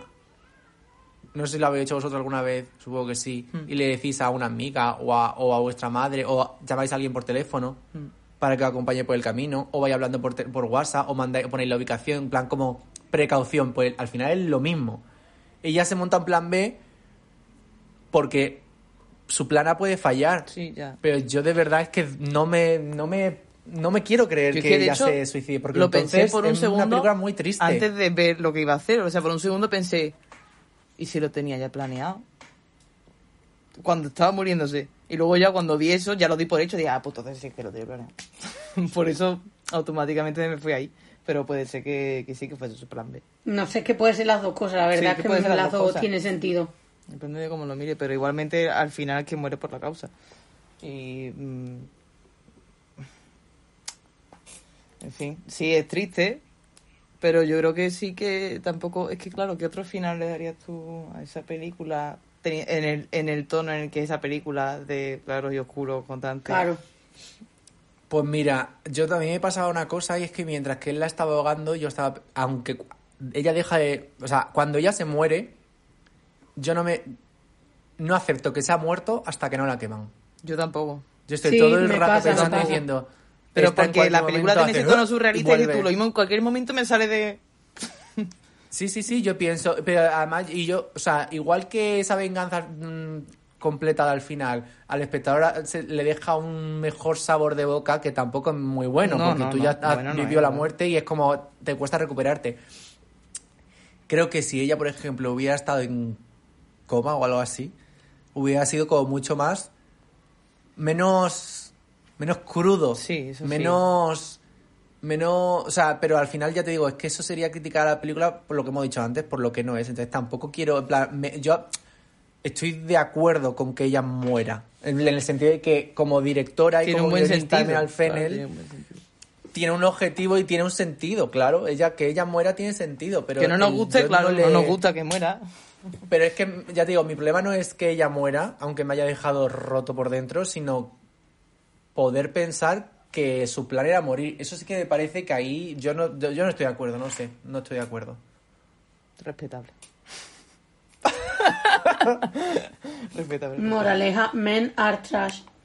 Es Desde que, es que es muy increíble porque desde el pri- bueno, y hay gente y seguramente que diga, que la vea y diga, esto cómo va a ser así.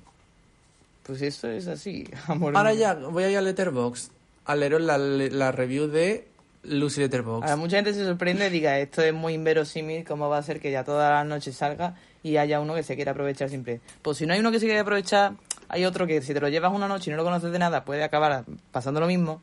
Hay otro que, etcétera. O sea... Es que... Ya, es que es que es como un poco así es el mundo en el que vivimos. La película retrata un poco, aunque te ponga muchos colorinches, la película está retratando Sí, eso. Y yo creo que además no. Como que. De cierta manera, mm, aunque sea así de cruda y tal, yo creo que es como apta para todos los públicos. Yo creo.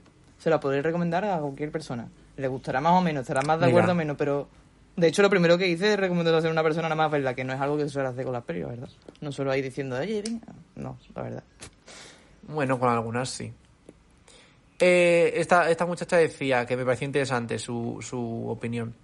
La, ¿De la capa exterior, sí, de la Lucy. La capa exterior es brillante, eh, mm, acaramelada, en plan, tiene como, eh, tiene una capa exterior Sí. preciosa de, de caramelo.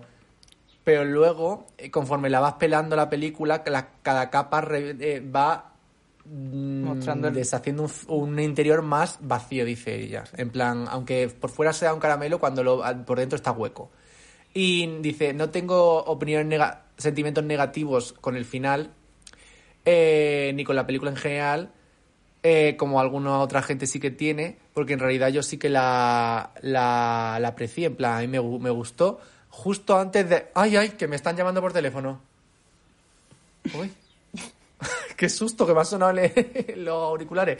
Eh, perdón. En plan, que ella dice, pues eso, que yo hasta que no llego al final, como que no, mm, no de repente me creeping in, no me vino el, el regustillo amargo.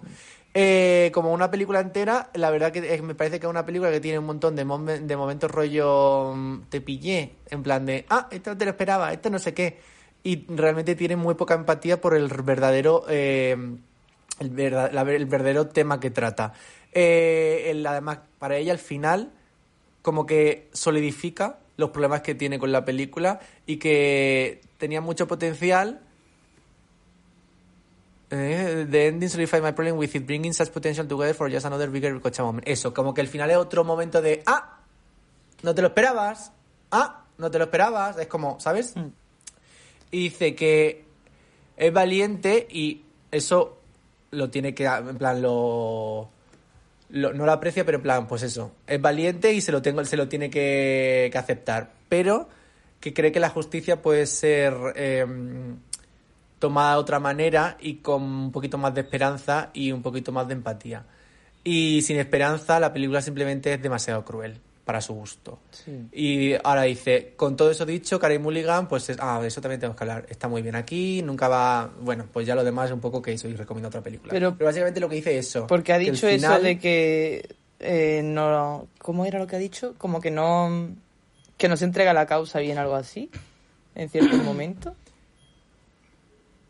Ah, no, eso no lo ha dicho. Sí, igual ha no dicho- me lo he no ha dicho yo. la causa, pero ha dicho algo así como... Ah, no, sí, que, que tienen como muchos momentos de te pillé que en realidad tienen poca, como que parecen poco empáticos con el verdadero tema que está tratando. ¿Eso? Sí, eh, Yo entiendo por dónde va. Sí, En yo puedo que, entender mm, que ella lo vea así. Entiendo la crítica, pero al mismo como tiempo... que es o sea, para frívolo, mí- quiere decir, como que un poquito más... Sí. Ah, vale. Sí, que frívola. Pero es que yo no creo en la frivolidad. Hombre, claro, nosotros, si nos de aire, que somos más frívolos, nos encanta. no, pero... ¿Qué dice esta tía? no, si no de aire. Espérate que busco Eh, no, pero- en la RAE mientras seguís No. hablando. No, pero de verdad, yo que me da, o sea, vivimos ahora mismo en una sociedad que es como muy todo tiene que ser de caramelo y todo tiene que ser de Todo te lo tienen que dar mascado y como en final, ¿no? todo mascadito. Y mira Pues que la película esta, mm, precisamente, las cosas te las da mascadita. En plan, Sí. que es una película que se entiende de principio a fin. Creo que no tiene grandes misterios. No. Pero en plan, me da mucho coraje que ahora es que no sé, ya no sé- En plan. Emerald Fennell no puede hacer una película así, tiene que hacer la película que a ti te dé la Tiene que gana. ser correcta, Es que otra pues vez, no. es- volvemos al mismo argumento de antes. Es la película que a ti te dé la gana, no la que le la- dé la gana a la directora. Pues no, tía, pues no. Es que si fuera entonces así correcta- te puedes quejar de todas las películas. Ya. No, si fuera correcta, mm, estaríamos hablando de otra película totalmente, ¿no? Estaríamos hablando de esta película. Claro que no te- Es que no sé. efectivamente no habría un debate. más bien Si esa incorrecta, película no terminara con la ella muerta, es verdad que no termina, no tendría, no habría un debate. Porque realmente, ya te digo, ella. Yo es que pens- yo lo he dicho antes, yo pensaba que el debate era que ella era una hija de la gran puta. Entonces tenías que decir, se está vengando haciéndole lo- eh, cosas a la gente tan malas como las que. Y no, o sea, debate desde el principio de la película, no. realidad. Debate de principio a fin, evidentemente. Que sí, hay mucho debate, pero quiero decir, pero yo pensaba que la polémica, la polémica por la que la gente le había puesto o media estrella o Sí, cinco, era por era esa, esa. sí. Y no es esa. Es por la muerte de ella Claro. y por la sensación que te deja a ti como espectador. Mm. Y menos mal también. Menos mal. Por suerte hoy en día ese, ese es el debate. Por- Porque seguramente Claro, por habrá mucha gente un poquito beige, un poquito moderada, un poquito que diga, es que estas no son las formas de buscar la justicia, ¿sabes? Yo lo- en esta concreto, en esta película en concreto lo entiendo porque yo igual eh, leí también, porque metí el Letterboxd, leí a esta chica, leí la review de Malena, que le puso creo una estrella, y de más gente conocida por mí, y yo ahí es cuando dudé, dije, me ha horrorizado tanto este final como para que la película no me guste, y luego meditándola y pensándola y leyendo sobre ella me he dado cuenta de que la película me ha gustado mucho y de que entiendo el final y creo que tiene el final que tiene que tener. Pero para llegar ahí he tenido que meditarla. Yo no. En frío yo me quedé congelado. Yo no, y eso que También es- es que si vas a ver la película pensando que va sobre una mujer que mata a hombres, que es lo que yo me pensaba después de ver el trailer. Ya, y no también. solo no va de eso, sino que al final la mujer acaba muerta. Puedo entender choque, ¿no? la rabia del momento. Y yo con Malena, por ejemplo, le vendí la película como eso luego. También tengo que Pobre decir que, que pensaba que Judas and the Black Messiah iba de dos hombres homosexuales, ¿vale? bien, hubiera estado mejor. ¿Qué? Aviso para los oyentes, La verdad, no ojalá. hemos dicho de qué va, pero no va de eso. No homo. Vamos a decir de que no va, no va de todo, hombre. Oye, no hay ninguna peli de, de Ah, homosexualidad. la madre del blues. Ah, no, si no está nominada. Ah, No, yo decía en general, pero hostia, ¿verdad? La madre del blues, En de general. tontería. hay un poquito de tonterillo. un poquito. Se ha quedado pillada de la Eh, cara de ver. Candela, una cara de asco. No, no, no, eh, por Dios. Es que digo, uy, digo, es que se ha quedado pillada, vale. No, hombre. Pero sí, yo creo que es la única, ¿no? De las que hemos visto que tiene la temática presente. A ver, el corto de Out está nominado. Yo este diría señor que, que, no. se interca... ¿No? ¿De qué A va ver, ese corto? Yo, lo- yo Este creo que me he visto todos los cortos y ese no estaba. Corto de animación... No, no está nominado. Pues está muy bonito, ese de Disney, que de un maricón que le da miedo presentar a su novio a la familia Ah, sí, ese estaba bien. y se convierte en su perro de repente. No, aquí no hay ninguna película LGBT este año, yo creo, ¿eh? Otra, Mejor. Otra derrota No, para colectivo. Del tal cual. Eh, Menos mal que no han nominado esta, ¿cómo se llamaba? La de la... Ammonite. La que Weasley y la otra... Ammonite. Ah. ¿Cómo se llamaba, tío? La otra mongola. Ammonite. estoy Ammonite. esa, esa. La verdad es que... Ammonite. Si es que lo único Que no, bueno no que tenía, yo- el sexo me motivó, digo, hostia, qué, buen, qué intenso, pero ya está. A ti te gustó un poco y si te gustó Claro, un poco pero- la no pero ahora te retractas. No me retracto. Me gustó, pero me esperaba también un poquito más. Hubo al principio tía, había un Saliste con el momento cerebro calentado. que estaba yo que mm, no podía mantenerme despierta. Con la tía Petunia ahí. No, no, no. ¿Cómo somos? Por eso me desperté la cena de sexo. Bueno, bien, vamos pero- a volver a Promising Young Woman. Promising Young Woman, aunque no es una peli LGBT, tiene energía. Sí, energía queer total. Tiene esa energía. Ese, ese tiene Pienso toque Xavi. Bueno, y tiene representación trans. Sale Laverne Cox haciendo un personaje que no está condicionado por su por ser trans. En plan, Totalmente. Es no- verdad, el mejor Es que- personaje concretamente después Yo de le la iba a decir que esta, esta es la más LGTB. de- Suena Charlie verdad. XCX, suena Toxic. Ah, y además, estaba yo pensando, es verdad, es muy marica la película. Muy marica. Y sale Stars Are Blind de Paris Hilton. Eh, Emerald Fennell es un pedazo de maricón. Creo que sí, ¿eh? Igual, igual, sí. Joder. Eh. Eh, Tampoco había que que- insultar a la muchacha, hombre. Joder, no. Algo que disfruté mucho yo viendo la película hablando de Laverne Cox es que esta película la están recomendando muchas. mm, Bueno, en el círculo feminista se está recomendando y estoy seguro de que más de una TERF se ha tenido que tragar la película Totalmente. con representación trans. Y yo por dentro esta- vi a Laverne Cox y dije: Toma, toma ya.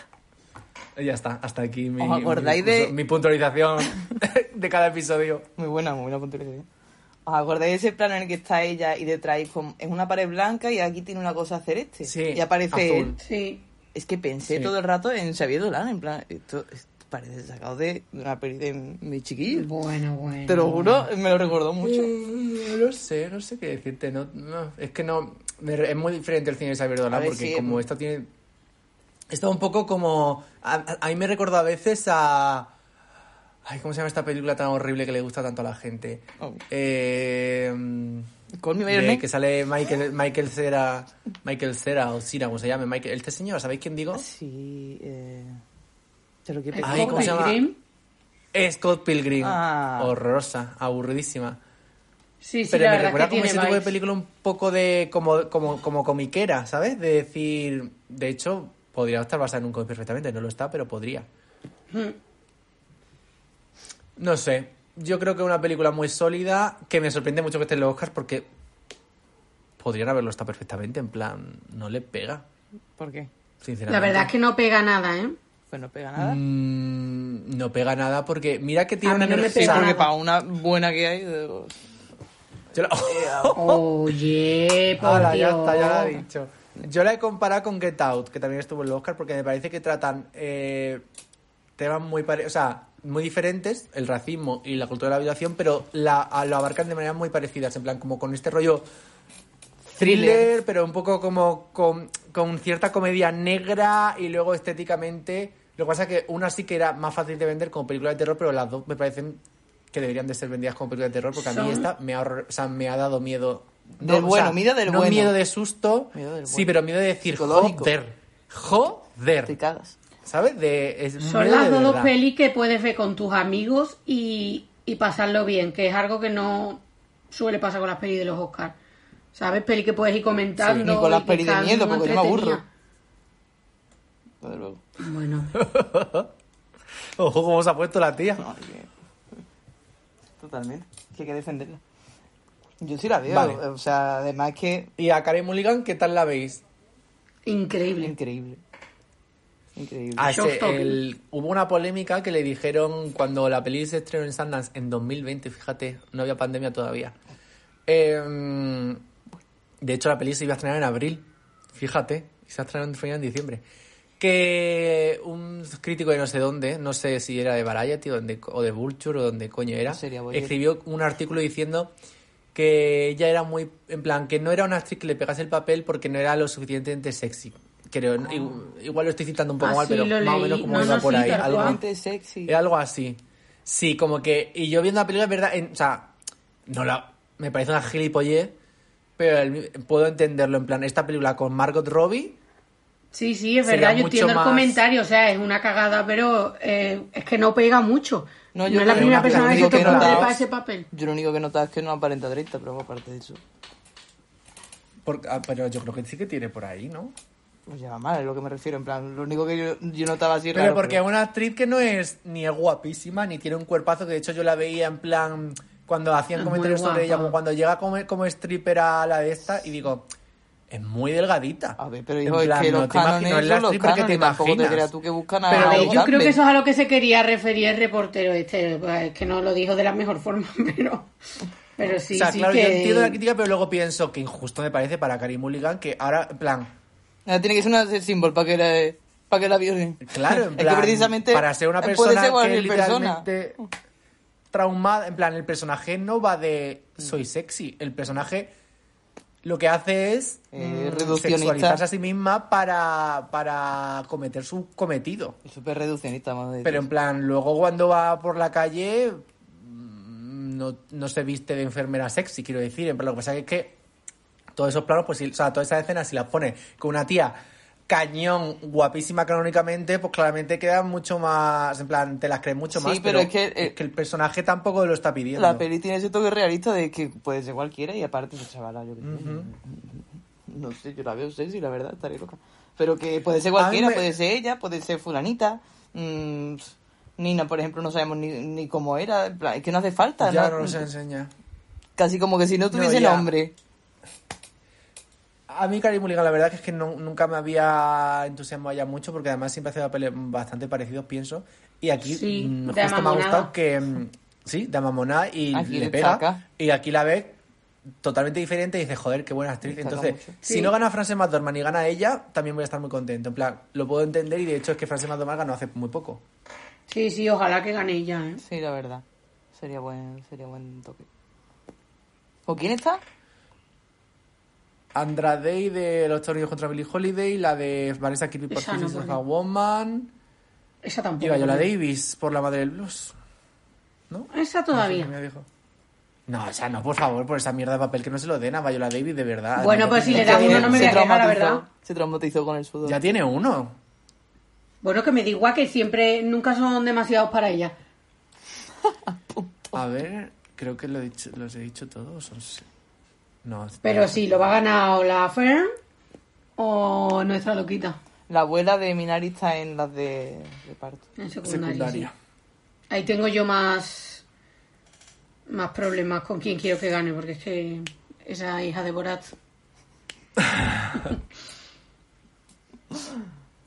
Se supone que va a ganar la abuela, ¿no? Eso parece. Está bien. A modo de conclusión, eh, entonces Promising Young Woman, buena, ¿no? La sí, Young Woman ha destruido ¿no? el, el sistema patriarcal. Se ha cagado. Ichi la dejó, vamos. El meme este del cerebro en plan cada vez más grande, pues tú viendo Promising Young Woman. Yo que estaba Básicamente. fascinada. Que me encanta. Vale, pues yo creo que peli. podemos ir acabando, ¿no? Que llevamos aquí hora y media comentando Hora y tres media no peliculillas. llegamos, Bueno, sí. dos- llevamos dos películas en realidad, las cosas como son. No es verdad, no es verdad. Hemos hablado cinco minutos. Lo sentimos Judas, lo sentimos Black Messiah, lo sentimos mucho, pero no, no nos interesa, ¿no? Vale, vamos a cerrar. Por si, por si no nos vemos ya hasta los Oscars, eh, esperamos que gane Nomadland, y si no Promising Young Woman, o si no Minari. Y mm, ¿queréis recomendar algo antes de irnos? Yo la verdad es que no tengo nada que recomendar esta semanita, ¿eh? Lo siento. Fíjate. ¿Y tú, Ichi? No, porque ayer estuve pensando y le dije, otra semana que no hay nada. Oye, oye, que sí que tengo Pues algo mira. que recomendar. Otra semana. Recomienda. Mañana, bueno, no sé cuándo vais a escuchar estos oyentes, pero el viernes 23 de abril se estrena en Netflix una serie llamada Shadow and Bone, de unos libros muy increíbles que me he leído hace poco. Y pues todavía no se ha estrenado, pero como ahí me la han mandado por mail, os la recomiendo ya. Punto. Pues vale. Eh, yo quiero recomendar. Rocío, contar mi verdad para No me lo seguir. puedo creer. Os recomiendo el programa de Escúchame, ayer, chicos. A raíz de este. En plan, tiene, tiene que. No, el- pues justamente el programa de ayer no lo recomiendo para No, el nada. programa fue malo, pero- Rocío en Plato lo Promising saltáis Young Woman de España. Sí. No, pero es verdad. A- Ayer dijo Carlota Corredera, eh, esto es el Me Too español. Y el Tiene Me toda Too es razón. Promising Young Woman, con lo cual... no más- No dijo eso ella, no lo dijo. Lo dijo Carlota es Corredera así. Carlota es así, pero te, bien te digo, Carlota es la más es decente es que había en ese, junto con Margito y Samantha Villar, eran las más decentes que había en esa, en esa Yo sala. cogí y Rocío cariño. Carrasco. Yo lo tengo que y ver, Blas Cantó. Yo los he visto. Bueno, el de ayer Horrible, precisamente no me lo vi bien porque estaba viendo la otra película ya, entonces he visto un trozo. Entonces, Escúchame, pues de- muy decepcionante y para todo el mundo que lo esté viendo, espero que opinen como yo. Fue un circo y de verdad, vergüenza. Me dio mucha vergüenza de cómo estaban tratando todo. Excepto Mark Giro, por supuesto, que es la mejor persona sobre la faz de la Tierra ahora mismo. Le dio un el mejor hombre, el único hombre Patiño. Eh, hubo un momento muy divertido en el que el Fidel Albiac entró y le estaban hablando con María Patiño y le dijo... eh, le dijo... Pestiño, o sea, Patiño. Y yo pensando, ¿esto lo ha hecho de verdad o sin querer? Yo creo que iba un poquito. Porque es que... En plan, No era su plan B, era su plan A. Pestiño sin querer. Yo creo que era su plan A, ¿eh? plan. Quiero, creo- quiero pensar que sí. Eh, María Pestiño. Bueno, Bueno. venga, que, eso, que sois muy maruja, vámonos ya. Que sí, perdonad por comentar esto, pero verla porque de- me parece de lo más importante que le ha pasado a la historia de la televisión en España. Hombre, de en esto los se últimos hablará años. en los libros de historia.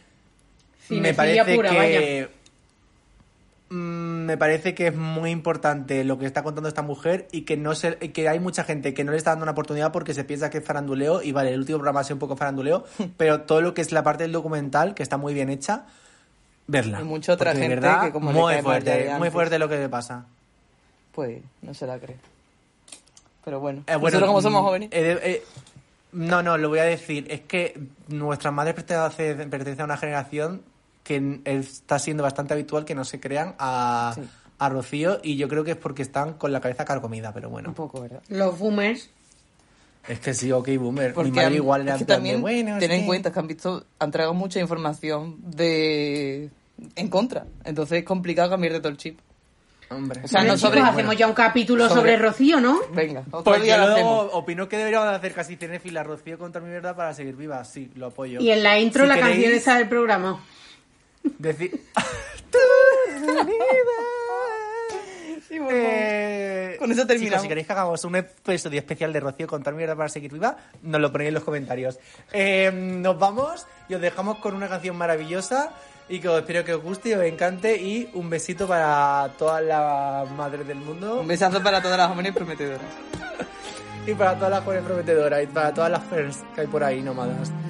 Adiós. Adiós.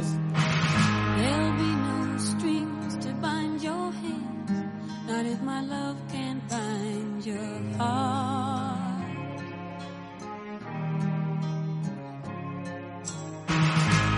There's no need to take a stand, for it was I who chose to start.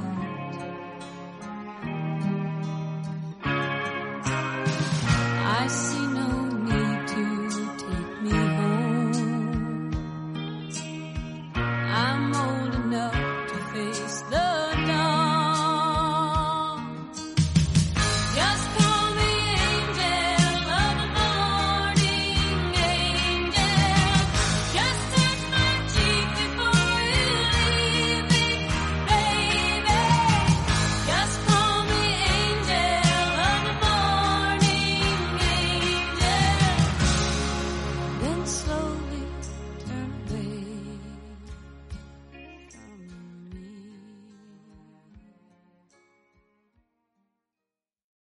As a new Western Union customer, you can enjoy a $0 transfer fee on your first international online money transfer. Send money to your family and friends back home the fast, easy, and reliable way. Visit westernunion.com or download our app today to get started, and your first transfer fee is on us. FX gains apply, not available for credit cards and transfers to Cuba. Services offered by Western Union Financial Services Inc. and MLS 906983 or Western Union International Services LLC and MLS 906985.